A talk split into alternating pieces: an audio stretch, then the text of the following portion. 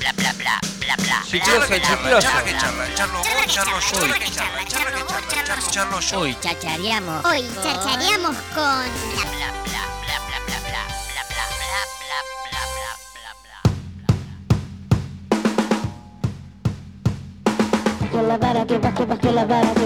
Lo que escuchamos es el último eh, lanzamiento de Lucas Sativa, esto se llama Día 1000, estamos en eh, comunicación telefónica con Gabriel Pedernera, su baterista, porque se van a estar presentando en la ciudad de Tandil este domingo 31 de octubre, esta banda que queremos y que nos gusta tanto, Lucas Sativa en Apura Cháchara. Buen día Gaby, ¿cómo andás? Buen día, ¿cómo le va? Bien, Gaby, bien, loco. ¿Vos qué, qué, qué onda? ¿Cómo estás? Si te tengo que preguntar ahora, ¿cómo está Gabriel Pedernera, el baterista de Lucas Sativa? En este mismísimo momento estoy muy bien, lo cual no significa que en otros momentos esté muy mal, digamos, sino que puntualmente ahora me encuentro muy bien, me encuentro eh, en mi vehículo Bien. trasladándome hacia otro lugar. Bien, bien. ¿Y, y cómo está siendo, Gaby? Digo, para vos, estuvimos hablando y mucho con la gente de Lucas Sativa, estuvimos con Brenda eh, en momentos de pandemia. ¿Cómo fue el reencuentro con el público, el hecho de, de- de encontrarse con eso que se nota que a la banda tanto la, la nutre, ¿no? Que es el encuentro con el público, el recital en vivo. Es un, un alto porcentaje de nuestra de nuestra vida como banda, ¿no? Claro. Encontrarnos, viajar, eh, estar junto con la gente. La verdad que es, es muy emocionante, ¿viste? Porque uno piensa por uno, obviamente, porque tanto tiempo estuvimos eh, deseando este momento, Mm. esperando este momento de volver a reencontrarnos con la gente, de volver a tocar música en vivo. Pero también a mí me pasa de pensar un poco en, en, en lo que significa para mí como público, ¿viste? Decir, Bien. Y qué la lindo ve- que es ver, Claro. ver gente tocando, ¿viste? Como gente haciendo música en ese momento, algo que suena tan como tan básico, pero es tan necesario para la cultura y para el bienestar de, de- de las poblaciones, ¿viste? Qué loco. La música es, es algo que hace miles de años nos acompaña y, y, y hace bien, ¿viste? Sí, Transmite sí. algo que hace bien. Entonces nos sentimos como muy orgullosos y, y- y alegres de poder hacerlo eh, y de poder volver a ciudades que, que nos gustan tanto, ¿no? En este caso este fin de vamos a estar en Mar del Plata, en, Ba- en Bahía y en Tandil, Claro.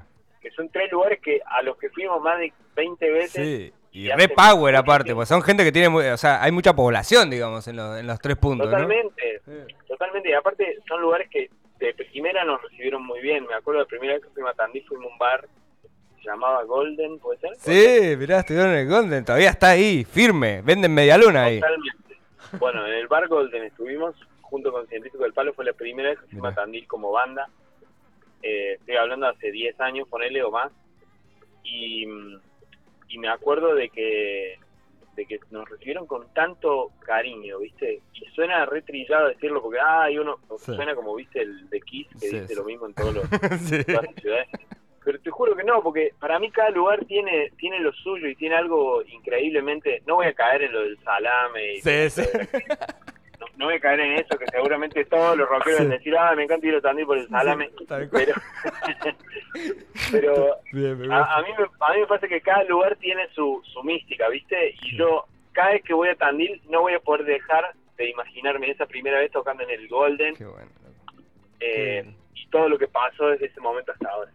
A ver, Gaby, son una banda, vos sabés que hoy eh, cuando anunciaba la nota al, al comienzo del programa, hablaba del tema de la humildad, ¿viste? Y, y es algo que me sorprende muchísimo, evidentemente, en, los tres participantes, en los tres eh, participantes de Lucas Sativa, porque la verdad que eh, como comunicador me llama la atención. Ustedes están en, en- digamos, si hay que decirlo de una manera figurativa, en la cresta de la ola eh, a nivel rock eh, en el país y la verdad que han estado nominados hace poco para premios latinos, han estado, están, están allá arriba.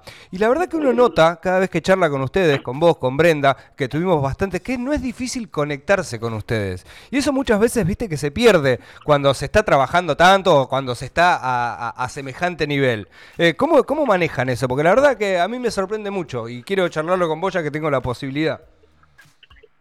Eh, yo creo que un- uno, ante todo, es una persona, ¿viste? Y a mí siempre me resultó como gracioso o, o- o- o llamativo el hecho de que, de que te, digamos, tan, vivimos en una sociedad que está tan podrida en muchos sentidos que a mí me pasa lo mismo. A veces hablo con personas y digo, ah, mira, mira, ese tipo es re buen- buena persona, ¿viste? Es un tipo sencillo y todo. Mm. Y, y automáticamente me surge la pregunta, ¿pero por qué no?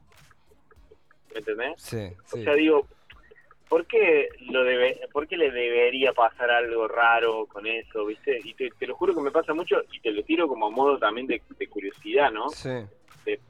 Por ahí me voy de las ramas de lo que puntualmente me preguntaste, pero muchas veces me pasa de hablar con personas y dicen, ay, pero la verdad es que me encanta hablar con vos porque sos como eh, un- muy humano y todo. Y yo digo, no, o sea, no, no es que soy como ¿Por, qué humano, no deberías? Es lo que pasa que lo que pasa Gaby es que es que sucede, o sea, la- las bandas, o sea, imagínate, nosotros hace 12 años eh, que hacemos un programa de radio y hace 12 años entrevistabas a ciertas bandas que hoy eh, no podés llegar, ¿me entendés? Porque no no no No, o sea, sí, perdieron sí. como no sé si de alguna manera esa calidad humana eh, de, de, de- de- de qué sé yo, de, de- de comunicarse, ¿viste? Que hoy pasa con los youtubers. Ah, más vale. es, es terrible. es que yo lo veo también, yo lo veo y a mí, a mí también, digo, así como hay veces que me sorprende para bien, hay cosas que me sorprenden para mal, Claro. ¿viste? Personas con las que uno, o, o personas que a mí me ha pasado en, en, en- en mi vi- a lo largo de mi vida muchas veces, más de las que me gustaría, que muchas personas se han acercado a mí eh, después de determinado Ahí va. momento, no sé si me explico. Bien, sí, sí, sí, sí. ¿Viste? El mismo tipo que a mí, viste que yo capaz lo llamaba en 2005 para tomar un café, no me daba ni bola, y ahora me llama y quiere ser mi mejor amigo. Viste, la, el típico amigo del campeón. Sí, sí, sí. Y uno, y uno empieza como a, a analizar todas esas cosas y empieza, sí, pero dale, boludo, o sea, Sí, sí. entonces, ¿qué significa? Que ahora te haces el amigo conmigo y ahora hay otro chico que vos no le está dando bola, Sí. que capaz dentro de 15 años es Facundo Campazo, ¿viste? Claro, claro, O sea, no seas malo, ¿viste? O ¿Sabés sea, por qué, Gaby? ¿Sabés, sabés por qué se nota que son así? Porque son de Córdoba. Posta, ¿eh? Son del interior. Bueno, y, ahí está sí, todo. Pero vos sabés que, contrariamente a lo que uno pensaría, yo en Capital Federal, en el tiempo que yo viví en Capital Federal, conocí muchos porteños porteños, Sí. porteños de ley, que son muy buenas personas, ¿viste? Sí, Y- sí, obvio. Y, que lo que tiene el porteño de raro, para mí, es, odioso generalizar, pero por lo menos en lo que yo conocí, Estigmaticemos, Gaby. No pasa nada.